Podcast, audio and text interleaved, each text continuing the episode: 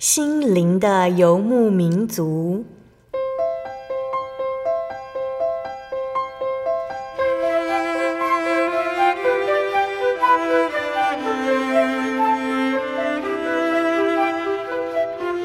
在这个谁都不管谁的后现代社会里，每个人的心灵都是游牧民族。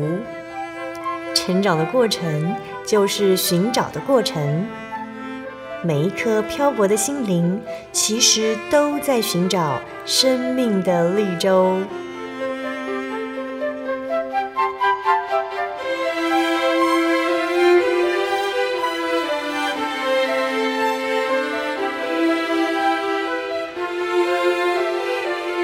本节目由真耶稣教会台湾总会制作，欢迎收听。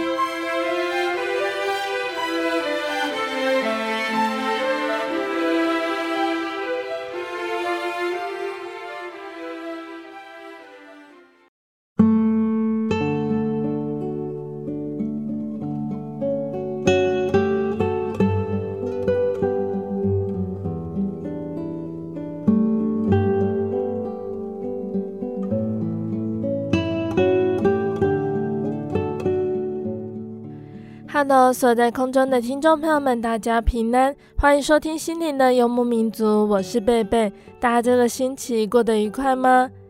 在节目开始之前，贝贝想和听众朋友们分享圣经经节哦，那是记载在圣经新约的腓利比书三章八节。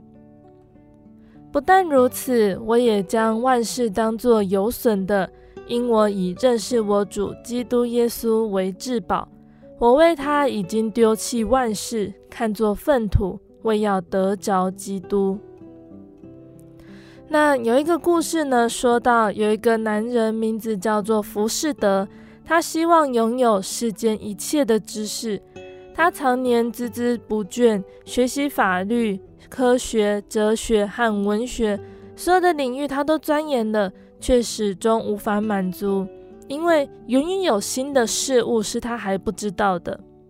那有一天呢，有一个恶魔出现在浮士德面前，提议用他的灵魂交换世间所有的知识。浮士德答应了，之后享受了几年拥有一切知识的时光，但灵魂最后却被魔鬼夺去了。浮士德他做了一个坏的约定。他一心想着世间的生活，想要过得更好，却忽略了可能的后果。那我们也有可能把自己搞得一团糟哦。有些人和浮士德一样，太专注于自己所拥有的好处，对于财物的喜爱胜过一切，只要失去一点就痛彻心扉。圣经上说：“人若赚得全世界，赔上自己的性命，有什么益处呢？”人还能拿什么换生命呢？所以我们要将神摆在我们所爱的第一顺位。我们可以做到今天的金杰这样子说的：将万事当作粪土，只专注借由耶稣基督发现神的爱。世界上最重要也最棒的约定，就是爱耶稣基督，服侍他，就算放弃一切，也坚持不移。所以呢，也愿我们都能够这样向耶稣祷告。亲爱的主，我想许下最好的约定，就是每天追随你。阿门。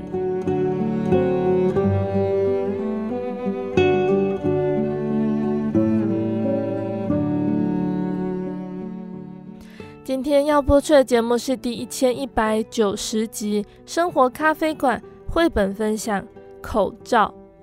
今天节目中呢，贝贝要来跟听众朋友们分享《口罩》这本由福景志和林菜摘子合作完成的绘本故事。那故事说到了不喜欢自己鼻子的小猪，有一天发现了一个遗落在树桩上可爱的圆点口罩。正当他想用口罩把鼻子遮起来的时候呢，猫咪、兔子、老鹰和小狗一个个跑了过来，抢先一步戴上口罩。好看吗？他们都这么问，小猪会怎么回答呢？在生活中，我们是不是也曾经因为他人的评价而受伤，或者因为与众不同，难以接纳这样特别的自己呢？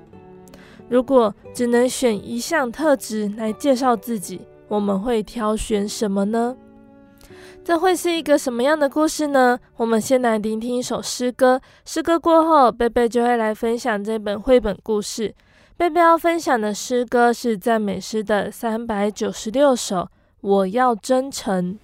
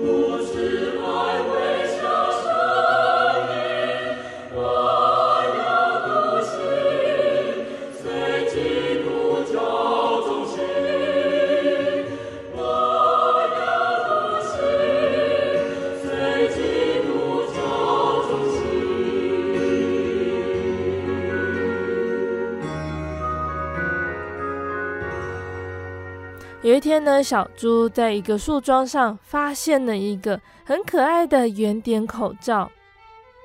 他看到这个东西，他就说：“诶，这个看起来不错哦，好像可以用来遮我的鼻子。”原来小猪一直都不喜欢自己的鼻子，因为看起来很像玩具印章。小猪每次想到都很难为情。这个时候，猫咪悄悄走过来。抢先一步戴上口罩，他就问小猪：“你看这样子好看吗？”小猪可惜地说：“嗯，可是我最喜欢你灵活抖动的胡须，这样子就看不到了。”于是猫咪脱下口罩离开了。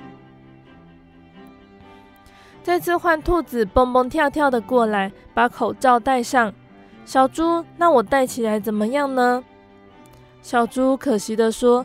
口罩把你毛茸茸可爱的鼻子遮住了，于是兔子把口罩拿了下来。接着，老鹰拍着翅膀飞了过来，熟练的戴上口罩。他问小猪说：“如何啊，小猪，很适合我吧？”小猪可惜的说：“但是这样子，你帅气的嘴巴就不见了。”于是老鹰也摘下口罩离开了。这次呢，小狗它啪嗒啪嗒的走了过来，把口罩戴在脸上。它问小猪说：“小猪，我这样子好看吗？”小猪可惜的说：“你那可以嗅出美味食物的鼻子被遮住了。”于是小狗赶紧脱下口罩离开了。当大家都走了之后，小猪悄悄的戴上口罩，不知道为什么脸颊痒痒的。心里砰砰跳。这样子好看吗？小猪它心里想着，但是它心里很开心，边走边跳了起来。兔子看到了，就对它说：“看不到你温柔的脸蛋，多无趣啊！”小猫看到了，也可惜地说：“看不到你又圆又帅气的鼻子，更没意思的。”小猪听了，却好惊讶。小狗也说：“看不到小猪那红彤彤、讨人喜欢的脸颊了。”老鹰歪着头也说：“看不到那出色的鼻子，就不知道你是谁的。”小猪它再也忍不住了，它反问老鹰：“出色的鼻子？”老鹰回答他说：“对呀，你的大鼻子不是比谁都好看吗？”于是小猪把口罩脱了下来，悄悄放回原本的地方，然后他一遍又一遍摸摸自己圆滚滚的鼻子，最后谁都不再过来了。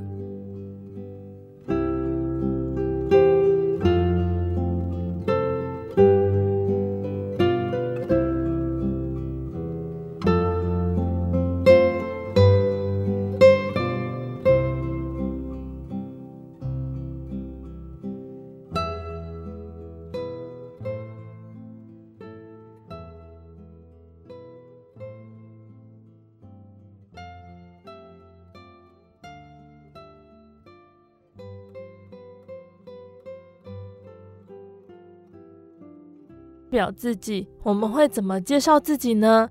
是身体特征、专长，或者是特殊才华、家族背景，或者是他人的评价呢？书中的小猪呢，它有着显而易见的身体特征，也就是像印章一样的鼻子。或许是因为不喜欢这样子的联想，或者它曾经被取笑过。无论如何，小猪它一心都想把鼻子藏起来。从它终于戴上口罩，踏着轻盈的步伐，兴高采烈的样子来看，能够遮住这样的鼻子，真的是美梦成真的一刻哦。然而，被圆点口罩遮住鼻子的小猪，究竟看起来如何呢？它变得更可爱、更好看，或者更帅气了吗？小猪呢，它在猫咪、兔子、老鹰和小狗戴上口罩之后，很快的就发现口罩遮住了朋友们最好看的样子。它点出了每只动物讨人喜欢的地方，也真诚欣赏每个足以代表个人的身体特征，不论是外貌还是特长，小猪都看见了它们生命本来的美好特质。可是，像这样子善于发掘他人优点的小猪，为什么他不喜欢自己的鼻子呢？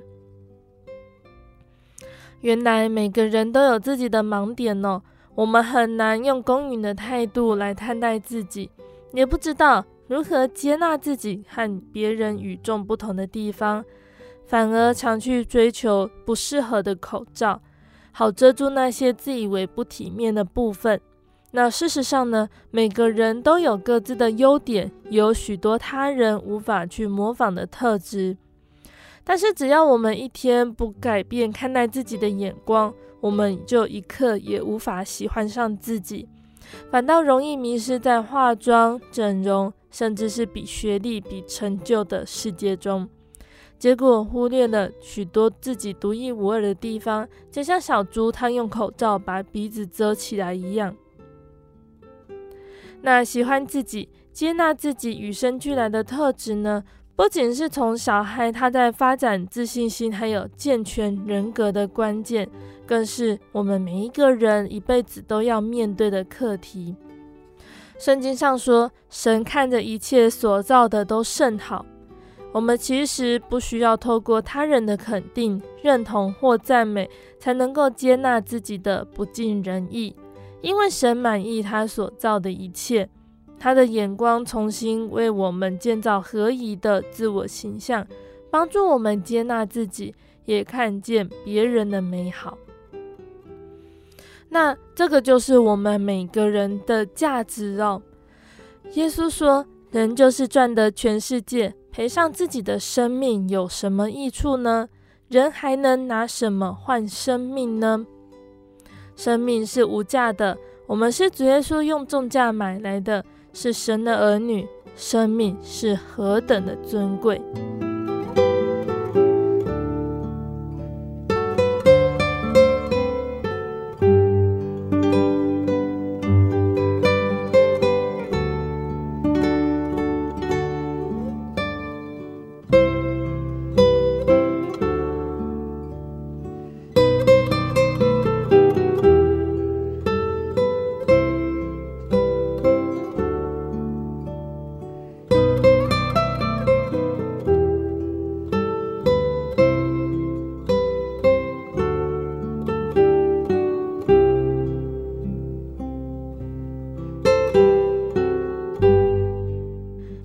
比喻中有一个寻找亡羊的故事。每只羊对于主人来说都是极其宝贵的。一百只羊中，如果有一只走迷了路，它必定撇下九十九只去寻找那只迷失的羊。找着了，也为这一只欢喜快乐。人子来了，为要寻找拯救失丧的人。那尽管人是多么的罪过，不完全。耶稣因为爱我们，为我们死，以拯救我们的生命。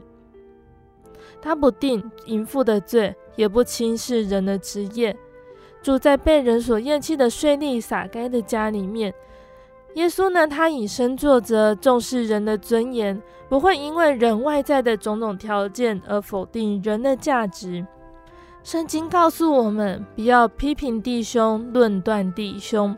因为评判人的只有一位，是能救人也能灭人的，就是天上的真神。一个罪人悔改，在神面前要为他欢喜。耶稣他在另外一个故事里面，他说到了浪子回头的比喻。那这个比喻呢，说到有一个得罪父亲的浪子，他自认为不配做父亲的儿子。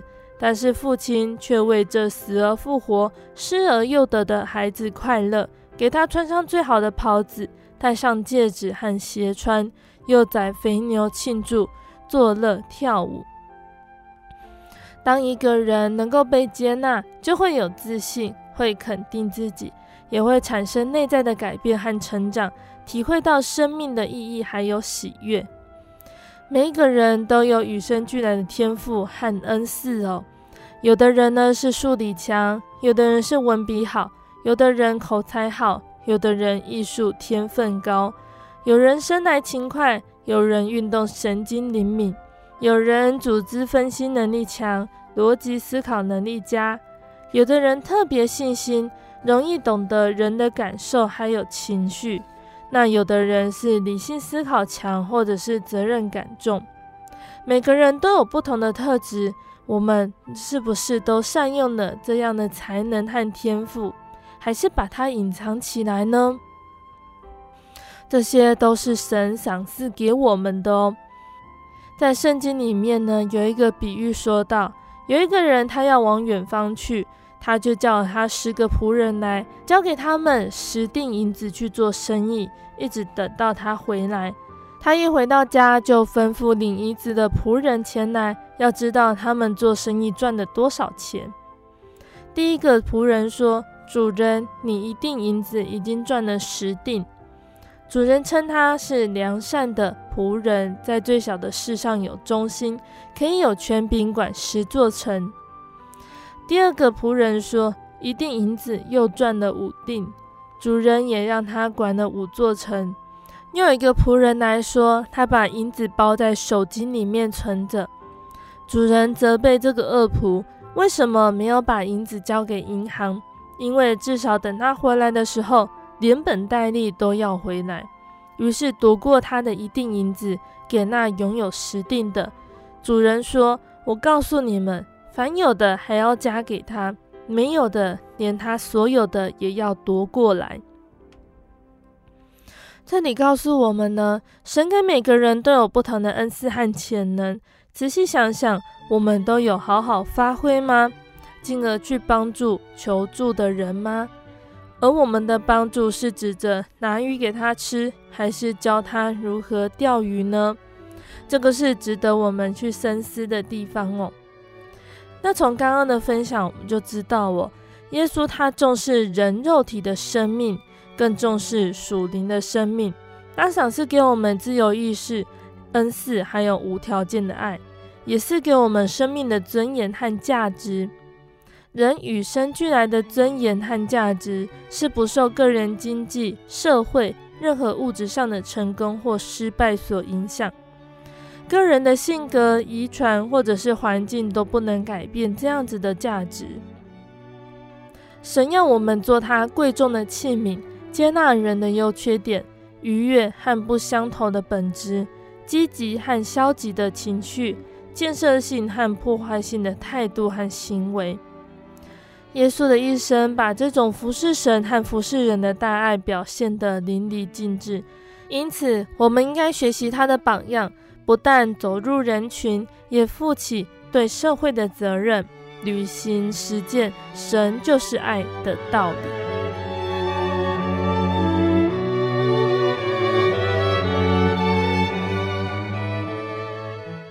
我对圣经的道理好有兴趣哦，可是又不知道怎么入门哎。你可以参加圣经函授课程啊！真的啊？那怎么报名？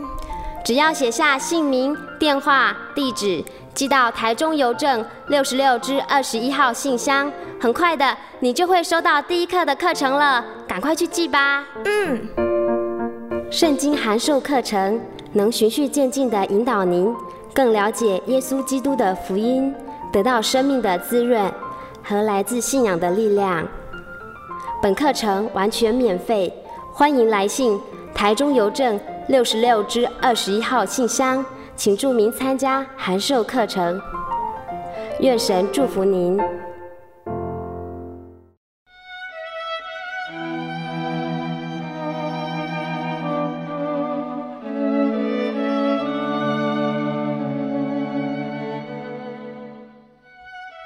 亲爱的听众朋友们，欢迎回到我们的心灵的游牧民族，我是贝贝。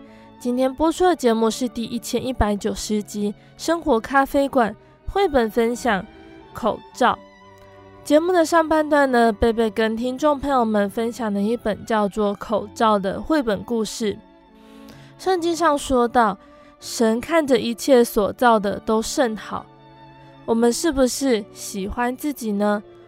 我们接纳自己与生俱来的特质吗？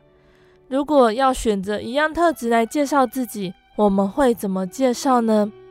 圣经上面告诉我们，无论我们是什么样的人，我们拥有什么样的恩赐，神都爱着我们。我们在神面前都是无价的，他用重价将我们买来，所以我们也要学习爱自己，善用自己的恩赐来学习耶稣的榜样。进而去履行实践，神就是爱的道理。节目的下半段，贝贝要再来跟听众朋友们分享圣经故事，欢迎大家继续收听节目哦。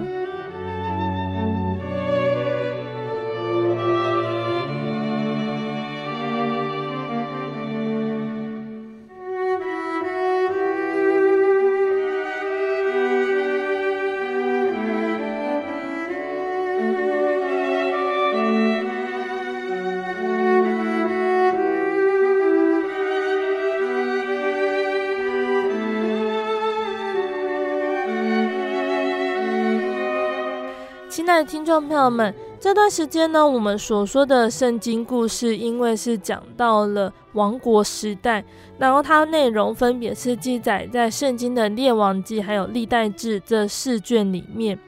在上个月呢，我们说到了以利亚和即将接替他的学生以利沙他的互动。以利沙羡慕善工，期盼神的灵也与他同在，能够帮助以色列人，让他们认识真神。而在这之前呢，我们也谈到了以色列国的坏王亚哈在位时所发生的事情。当时提到了与亚哈同时期在位的是犹大国的约沙法，他们还结盟结亲，一起与亚兰国征战。那当时我们专注的是在亚哈的死亡，可是呢，其实约沙法在圣经中呢有很多我们值得去学习的地方哦。所以，我们今天就要来和大家聊聊约沙法的故事。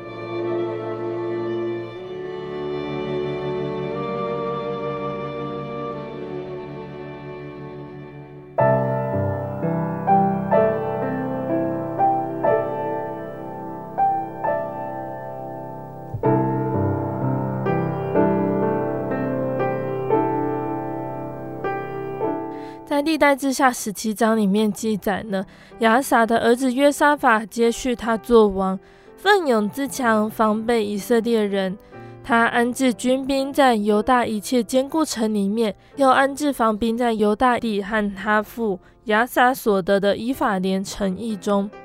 耶和华他与约沙法同在，因为约沙法他行他祖大卫所行的道，不寻求巴力。只寻求他父亲的神，遵行神的诫命，不效法以色列人的行为。因为约沙法他遵守神的道，所以呢，神就让约沙法的国坚定，犹大众人都给他进贡。约沙法他大有尊荣之财，他高兴遵行神的道，并且从犹大除掉一切邱坛还有木偶。那约沙法他做王第三年的时候呢，他就差遣了几个臣子往犹大各城去教训百姓。那跟着这群臣子的呢，有利未人，还有祭司跟着他们一起去。他们带着耶和华的律法书，走遍犹大各城教训百姓。神的同在使犹大国四围的列国都非常的恐惧，不敢和约沙法征战。那有些非利士人呢，就进贡送礼物来给约沙法。阿拉伯人呢，也送了公绵羊七千七百只，公山羊七千七百只。约沙法他日渐强大，在犹大建造了营寨，还有积货城。他在犹大城邑中有许多的功臣，又在耶路撒冷有战士，就是大能的勇士。他们有的人拿兵器、拿弓箭、拿盾牌，在这都看出的神他是多么喜爱约沙法，与他同在，使他的兵力强盛。那历代志下十八章呢，也就是我们上次听到的约沙法，他去和以色列王亚哈一起攻打亚兰人。那在那一次呢，约沙法他虽然遇到了危险，但是最后他还是平平安安的回到了耶路撒冷，回到宫里去。那接下来我们要进到第十九章哦，历代志下第十九章。他回到皇宫之后呢，先知耶户就出来迎接约沙法王，对他说：“你怎么可以帮助恶人，爱那记恨耶和华的人呢？因此耶和华的愤怒临到你。然而因为你还有善心，因为你从国中除掉了木偶，立定心意寻求神。”那那时候呢，约沙法他是住在耶路撒冷，他之后呢还有出巡民间，从别是巴直到以法莲山地，引导民呢归向耶和华他们列祖的神，又在犹大国遍地坚固城里面设立审判官，又对这些审判官说：你们办事应当谨慎，因为你们判断不是为人，乃是为神。判断的时候，神必与你们同在。所以你们应该敬畏神，谨慎办事，因为耶和华我们的神没有不义，不偏待人，也不受贿赂的。约沙法又从立位人、祭司，并且是以色列族长中派定人，在耶路撒冷为耶和华的审判，听民间的争讼，就回到耶路撒冷去了。约沙法在走之前，还有嘱咐他们说：“你们当敬畏耶和华，忠心诚实办事。住在各城里，你们的弟兄，如果因为争讼的事情到你们这里来，或为流血，或犯律法、诫命、律例、典章，你们都要警戒他们，免得他们得罪神，以致神的愤怒临到你们和你们的兄弟。只要这样子行，你们就没有罪了。”凡属耶和华的事情呢，有大祭司亚玛利亚管理你们；凡属王的事情，有犹大支派的族长以斯玛利的儿子西巴蒂亚管理你们。在你们面前又有利位人做官长，你们应当壮胆行事。愿耶和华与善人同在。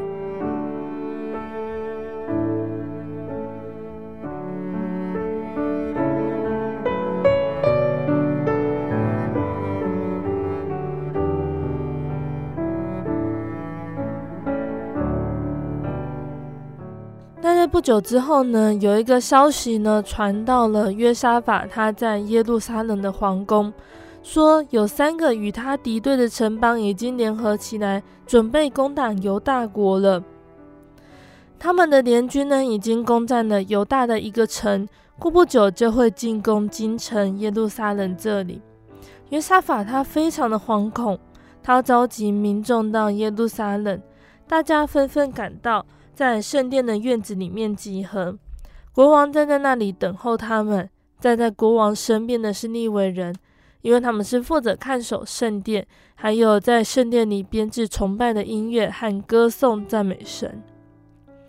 约沙法知道他的军力不能够战胜敌人，于是他召集众人，在他们面前向神呼求祷告。他说：“神啊，你统治着全世界。”我们的国家正落在危险中，敌人前来攻击你赐给我们的地，我们单靠自己并不能对抗他们，恳求你帮助。那这个时候呢，有一个利未人站了出来，说出神的应许。他说：“国王还有众百姓，神说不要惧怕，你们并不需要战争。明天早上你们只管出发，神必使你们得胜。”听到这个应许之后呢，国王和百姓都一起俯伏在地，衷心向神称谢感恩。全体立位人都一起唱出赞美神，赞美神。第二天清早呢，约沙法他就聚集军队。约沙法对军队说：“犹大的军队，你们要全心信靠神，要相信他的应许。”接着，他吩咐圣殿的乐师走在军队的前面。当军队一路向前，利未人就一路歌唱赞美神，他的慈爱长存。军队出发，他们还没有走到敌军摆下的战阵之前呢，敌军中突然出现一片混乱，士兵们自相残杀。当犹大的军队抵达的时候，战场上已经遍布了尸骸。约沙法和他的士兵收集起所有的武器和战利品，然后高奏凯歌。他们到达耶路撒冷去。当他们到达圣殿的时候，殿里面立刻响起号角和挠拔的声音来。犹大的民众都知道是神赐给他们胜利，他们不用作战，神已经救了他们，使他们得胜。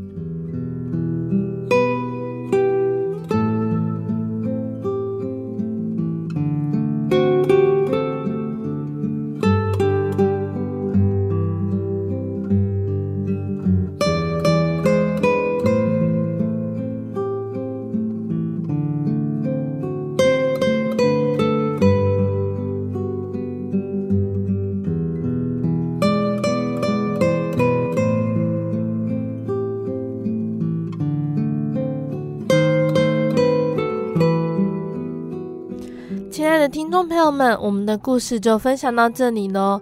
今天分享的故事是关于约沙法的事迹，是记载在历代志下第十七章、十九章还有二十章的地方。今天分享的故事中有哪些人事物是值得我们大家去学习和引以为戒的呢？我们整理一下约沙法的小档案，大家就会更了解喽。约沙法他做犹大王共二十五年，在位期间呢，以色列国就更换了三个国王，也就是亚哈、亚哈谢还有约兰。约沙法他登基的时候是三十五岁，那个时候亚哈他做以色列王将近四年。那我们之前已经聊过了亚哈的恶行，他领导百姓犯罪，直到神不能容忍而降刑罚给他。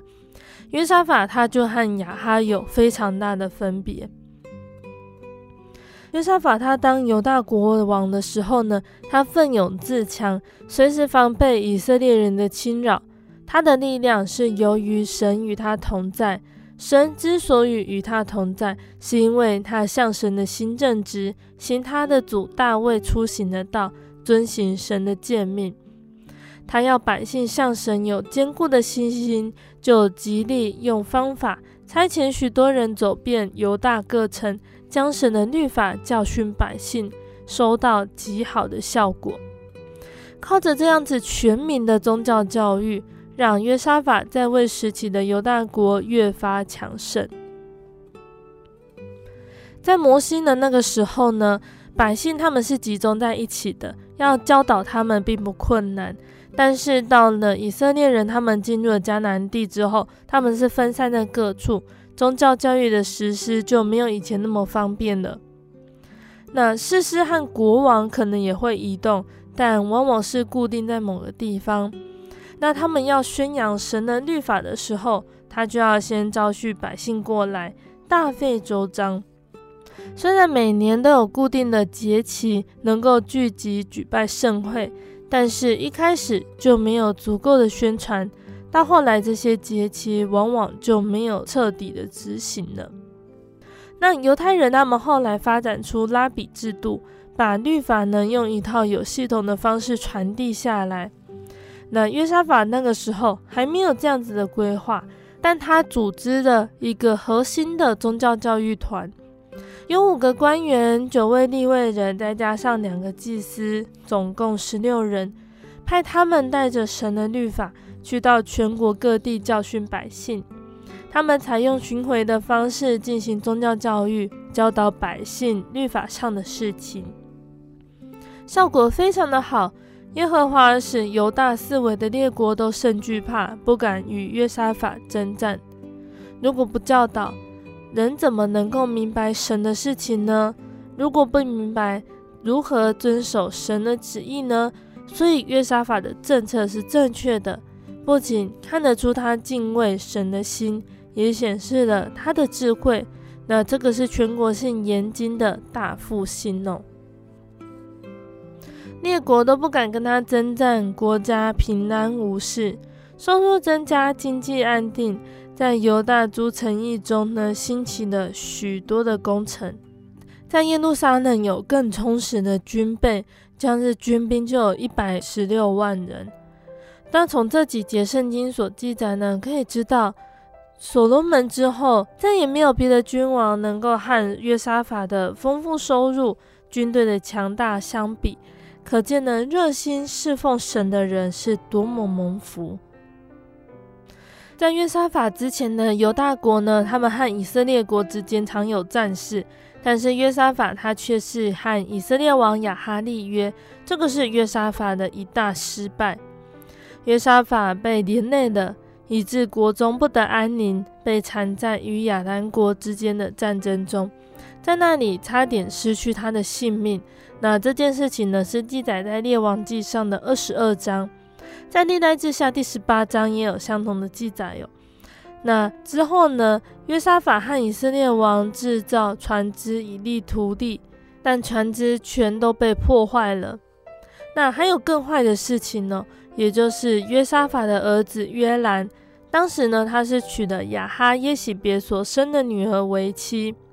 那这位公主亚他利亚，也就和她的母亲耶洗别一样。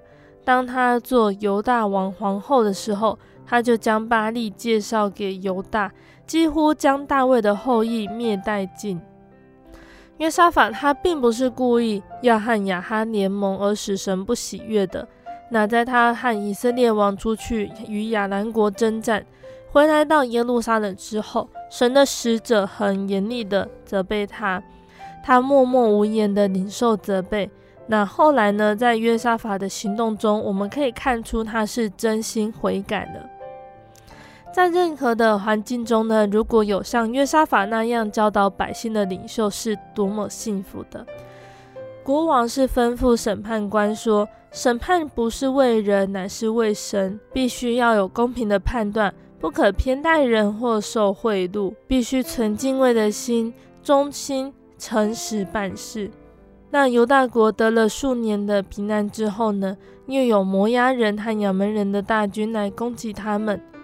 遇见困难之前，却发现自己无力阻挡，我们会怎么办呢？是先四处寻求别人的帮助，还是跪下来求告神呢？历代志下二十章中记载，约沙法他面临大军当前，无能为力，却能决心寻求神，依靠他的大能。那仔细的看看这一章哦，我们就可以再将约沙法他定义寻求分成几个具体的行为。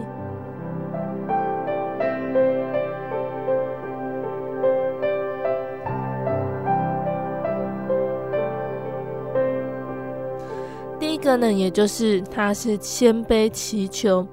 约沙法他能够放下国王的自尊，在神面前祈求，祷告词中充满对神的肯定赞美。他说：“我们也不知道怎样行，我们的眼目单仰望你。”这段祷告词中没有丝毫埋怨，只坦诚自己的软弱和无助，求神帮助。就像保罗所说的：“所以我更喜欢夸自己的软弱，好叫基督的能力覆庇我。”那第二个呢，也就是他是勇敢面对的。祷告寻求神，并不是逃避，把事情丢给神就好，自己却不愿意面对。相反的，神要我们的是，我们面对患难，并且等候神施展作为。所以，神告诉约沙法和百姓不要害怕，可是不是叫他们躲在城里，反倒是跟他们说，明日你们要下去迎敌。神告诉他们不要征战，却要他们摆正站着。那第三个特点呢，也就是。他在还没看到神的作为以前，他就先高声赞美。约沙法在军队最前方，甚至唱歌的人，这是相当不寻常的。当时他们还没有看到神派来的军队，却把最弱的军种放在军队的最前面。即使是玩线上游戏，一般人也不会这么安排。一般玩家呢，通常会把具有远程攻击能力，但是防御力弱的军种安放在军队的后方。那约沙法的安排呢，就是可以看出他真心相信神会帮助，并且是在他看见神的作为以前，他就能够先高声赞美神。我们可以先想想看哦，我们在挫折、困顿的时候，我们是不是能够高声赞美神呢？还是我们总要等到看见了神的帮助，才懂得感谢和颂赞呢？约沙法他在遇见患难时候的反应，实在是值得我们学习的。那个时候，犹大人没有动手，也没有损失一兵一卒，仇敌他们自相残杀而被征服。那这个就是信靠顺服神而蒙赐福的效果，实在是太大了。他们凯旋回归耶路撒冷之前呢，聚集在比拉的百姓都同心一意表现他们的信心，效力实在是很大。于是约沙法的王国得享太平，四季平安。如果约沙法的历史在历代之下二十章三十四节就结束了，那么他就没有多大的错误。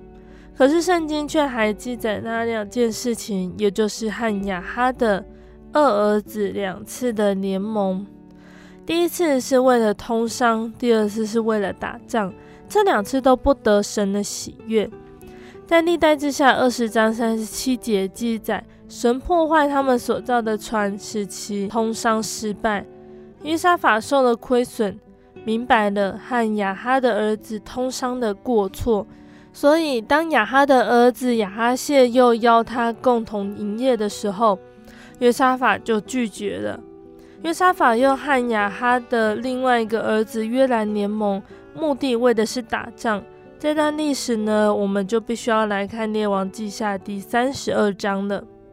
亚哈的儿子亚哈谢为王，不凭正义执行，所以他做王只有两年，就从楼上掉下去死了。他没有儿子。由他的兄弟约兰接续他做王。约兰他也是一个恶人。摩押已经被以色列所征服，每年都向以色列进贡。但是亚哈死了之后，摩押背叛以色列，以致新登基的约兰他愁烦。他知道靠自己的军队不能够制服摩押人的背叛，所以他就派人去请求犹大王约沙法帮助他攻击摩押人。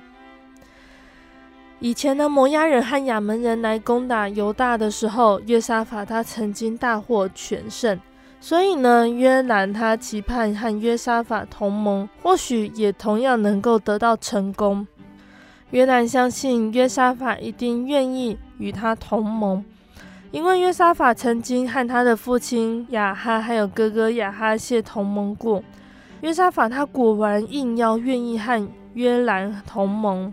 约沙法又求援于以东王，所以这三个王联合来抵抗摩押。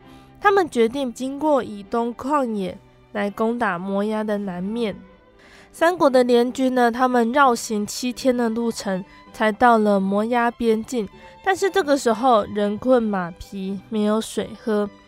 在这危机的时候，看得出以色列的恶王约兰，还有犹大王的善王约沙法，两个人的态度大不相同。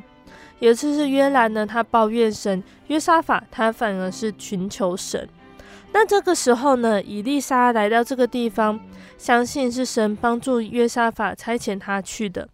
约沙法他听人家告诉他说，伊丽莎在这里，于是约沙法立刻和两个国王去见伊丽莎，求神的帮助。伊丽莎和以利亚一样，他不怕人，不妥协人，不能帮助恶王。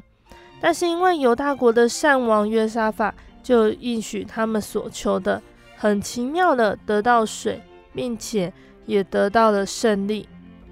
那这段事迹呢，在属灵方面有重要的道理可以学习，也就是伊丽莎她在弹琴赞美神的当中得到了圣灵充满，他命令人要在谷中挖满沟，即使不见风不见雨，这谷必满了水。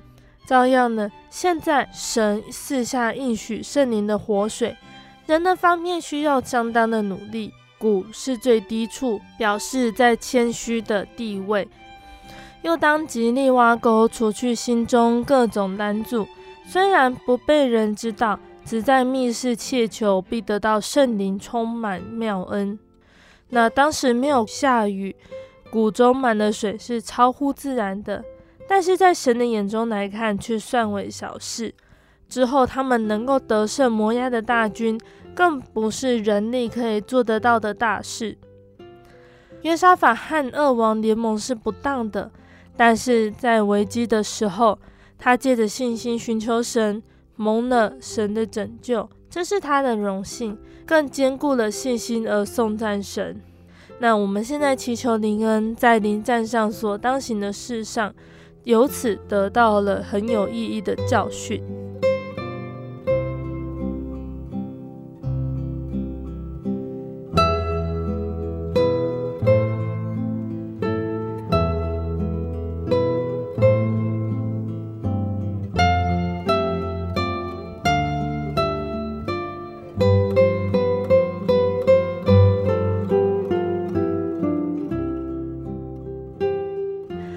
的听众朋友们，贝贝今天分享的内容，大家都记住了吗？期盼今天的分享可以让大家都有造就哦。那听众朋友们可以自己阅读圣经，大家在阅读圣经之后，如果有疑问，也可以来信和贝贝分享你的读经心得和问问题哟。大家要记得收听下个月分享的圣经故事。在节目的最后，我们要再来跟听众朋友们分享一首好听的诗歌。这首诗歌是赞美诗的三百六十七首，他看顾麻雀。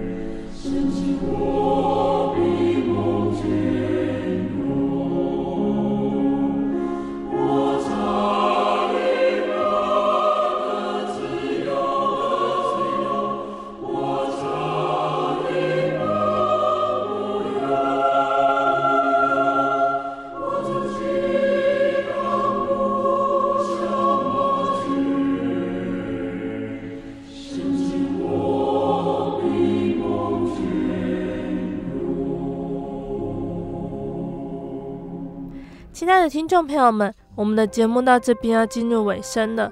如果你喜欢今天的节目，欢迎来信索取节目 CD。如果你在收听节目之后，想要更了解真耶稣教会和圣经道理，欢迎来信索取圣经函授课程。来信都请寄到台中邮政六十六至二十一号信箱，台中邮政六十六至二十一号信箱。或是传真零四二二四三六九六八零四二二四三六九六八，诚挚的欢迎听众朋友们来到真耶稣教会参加聚会，一起共享耶稣的恩典哦！谢谢你收听今天的节目，我是贝贝，我们下个星期再见喽！我的心是一只鸟，飞行介于黄昏与破晓，阳光下。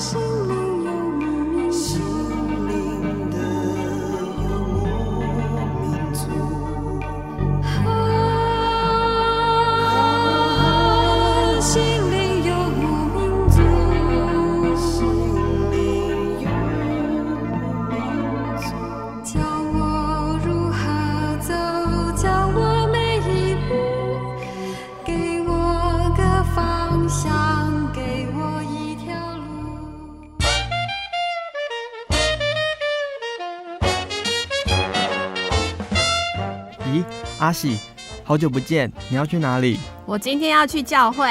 哎，今天是星期六，又不是星期天。我们真耶稣教会都是在星期六守安息生日的哦。哦，真的啊？那你们都去教会做什么？很多啊，我们会唱诗赞美神，还有听圣经的道理，还有很多很多。哇，听起来让我也好想去哦。在哪里？在哪里？我可以跟你去吗？可以啊，你可以星期六安息日的时候跟我一起去教会。我们在各地都有真耶稣教会哦。你可以上网搜寻喜信网络家庭，网址是 j o y 点 o r g 点 t w。哦，我知道了，我现在就去 j o y 点 o r g 点 t w。欢迎您到各地真耶稣教会，与我们一起参加安息日聚会愿您平安。